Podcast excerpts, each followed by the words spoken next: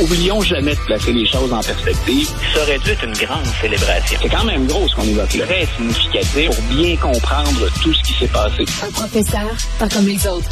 Luc la liberté. Luc, salut. Oui, bonjour Geneviève. Excuse-moi, je t'ai fait attendre. C'est que la discussion s'est enflammée sur ce qui se passe présentement du côté des États-Unis. Elsie et Marc-André, euh, peut-être qu'ils n'avaient pas la même opinion sur justement les répercussions que ça pouvait avoir ici au Canada, mais on s'en est parlé souvent, toi et moi, de cette question-là de l'avortement aux États-Unis qui est sans cesse remis sur la place publique, remise en question. Aussi 108 lois l'année passée qui ont été passées pour euh, compliquer l'accès à l'avortement. C'est quelque chose qui se goupillait depuis longtemps. là. Écoute, c'est euh, c'est majeur et c'est d'un point de vue objectif, d'une perspective uniquement, appelons ça historienne. Oui, bien sûr. C'est fascinant ce débat-là parce que quand on regarde les années 70, au moment du jugement Roe versus Wade, ça implique d'ailleurs une cause qui euh, avait démarré au Texas. C'est un État dont on parle encore hein, pour mm. l'accès à l'avortement. C'est un des, des, des, euh, des, États où il y a le plus de restrictions. Il faut se rappeler que le Roe versus Wade, le fameux jugement qui décriminalise l'avortement, mm. euh, à une époque très différente, il y a sept juges contre deux. Donc, il y a toujours eu neuf juges à la Cour suprême. Donc, on en a sept qui se prononcent contre deux. Donc, ça semble pas avoir divisé autant la Cour suprême à ce moment-là, même s'il était déjà question dans Roe versus Wade de dire, ben oui, on va décriminaliser, mais en même temps, euh, ça ne veut pas dire non plus, entre guillemets, que c'est une passe gratuite pour tous les types d'avortements n'importe quand. Donc, euh, le, contexte était déjà très différent.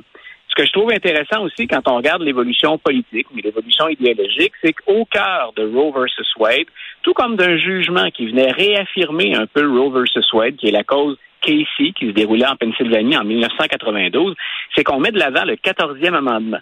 Pour nos auditeurs, on est un peu technique, le 14e amendement, il est voté après la guerre de sécession et ça vise finalement à protéger les nouveaux droits acquis par les Noirs qu'on a émancipés, qu'on a libérés. Donc, en fait, ça vient un petit peu encadrer euh, ce que peuvent ou ne peuvent pas faire les États quand il est question de, de liberté personnelle, de liberté individuelle. Donc, ça aussi, c'est intéressant de voir le clash qu'il y a entre les décisions de 1973 1992. Et ce que le juge Alito, c'est lui qui a rédigé l'avis de la majorité, l'ébauche d'avis, parce que la décision, elle n'est pas finale. Mais euh, le juge Alito, donc lui, ce qu'il dit quand on lit euh, son, son ébauche, euh, pour la décision, c'est quelque part, il revient sur l'interprétation qu'on a fait de ce quatorzième amendement. Mm. Donc, on voit vraiment l'évolution dans le temps, puis l'évolution aussi des, des, des, penchants idéologiques et du contexte. Écoute, on, on, a affaire à quelque chose qui est majeur. Non, c'est très sérieux. Et Luc, on, on, sait que Donald Trump a installé à la Cour suprême des, des personnes qui ne soutenaient pas justement cette décision-là qui a été prise en 1973. On dit que ça pourrait aller de l'avant dès juin, en fait, donc le mois prochain. je, me permets de t'interrompre là, je juste pour rappeler une anecdote, mais qui en même temps a des retombées majeures aujourd'hui. L'avis qui a circulé, ce qui a coulé sur le site Politico, ce serait une décision 5 contre 4. Donc, il y a cinq des six euh, conservateurs qui votent en faveur de ça. Hmm. Et il y a le juge en chef de la Cour suprême, qui est M. Stevens, qui lui vote avec les trois progressistes. Euh, la, raison pour laquelle j'insiste sur le 5 contre 4, c'est que parfois ça n'arrivera peut-être pas. ça. Non, mais c'est que quand, on euh, quand on suit ça dans l'actualité, il y a peu de gens qui s'intéressent quand on dit, ben, écoutez, euh, Barack Obama peut nommer un juge à la Cour suprême, ou Joe Biden peut le faire, ou Donald Trump peut le faire. Il faut se rappeler que si Donald Trump a eu l'occasion de nommer trois juges conservateurs à la Cour suprême, bien sûr, si je suis un républicain et un conservateur, je suis content. Mais s'il a réussi à faire ça, c'est que les républicains ont joué un jeu qui, à mon avis, va à l'encontre de la Constitution américaine. Hmm. Ils ont boudé une nomination de Barack Obama pendant un an avec un prétexte qu'ils ont inventé, qu'ils ont sorti de nulle part. C'est-à-dire, écoutez, on est en année électorale, donc on ne va pas entendre un candidat avant que la population se prononce. La plupart des gens à l'époque disaient c'est Hillary Clinton qui va gagner, de toute façon, c'est pas très grave, on va aller de l'avant. Et on a eu la surprise Donald Trump. et, hein. ça a permis, et, ça a permis, à Trump, donc, d'avoir six juges conservateurs. Mais tu vois, dans le dossier qui nous concerne présentement, là, ça fait toute la différence. Il s'agit d'un autre juge qui vote avec le juge Stevens, puis on ne se parle pas aujourd'hui de menaces sur le droit à l'avortement. OK, mais est-ce que, bon, je veux pas m'imaginer ce scénario-là, mais si on retirait le droit à l'avortement, je veux dire, ce serait quoi la suite? en tant qu'État américain, tu peux, est-ce que tu peux faire quelque chose? Oui, voilà. Écoute, il y a deux ou trois possibilités, puis une qui est encore plus dramatique. Si on veut vraiment le, euh, c'est un brin sensationnaliste, mais c'est Faisons attention, faisons attention. Oui, voilà. Disclaimer du euh, sensationnalisme, vas-y.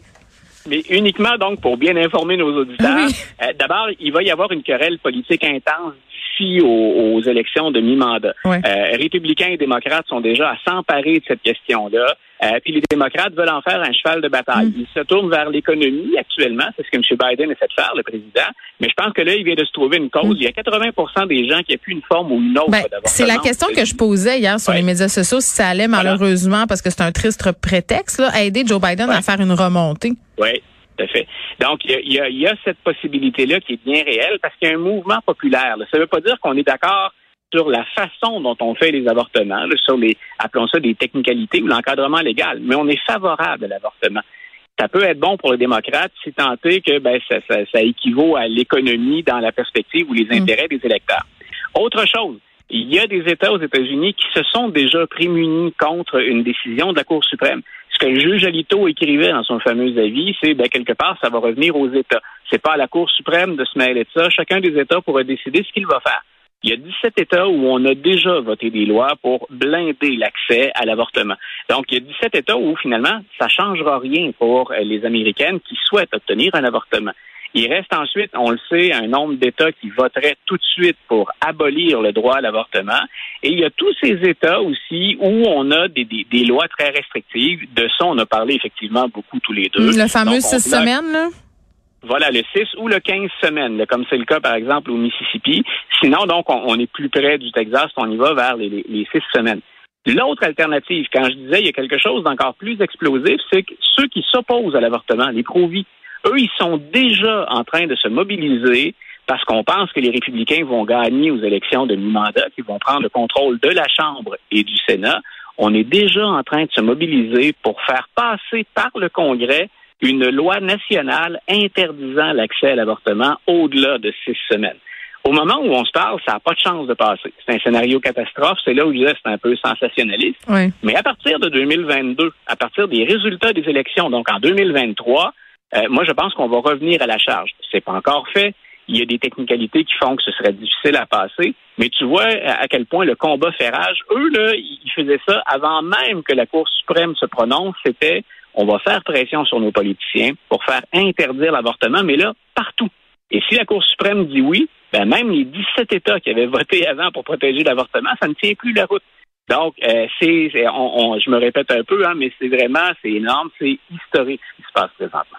Oui, et ce que je trouve bien triste euh, là-dedans, Luc, puis on va se laisser là-dessus, là, c'est de dire que ça remet ce sujet-là euh, comme étant un sujet de débat, comme si c'était pas réglé cette question-là depuis des dizaines d'années euh, aux États-Unis et au Canada. Et ça, je trouve ça épouvantable qu'on donne entre guillemets du crédit aux gens qui sont anti-choix, qu'on leur dise aujourd'hui, ben c'est vraiment quelque chose dont on peut parler, c'est quelque chose qu'on peut remettre en question, alors que pour nous les femmes, la question de notre utérus et de la gestion de celui-ci était réglée. Merci, Luc.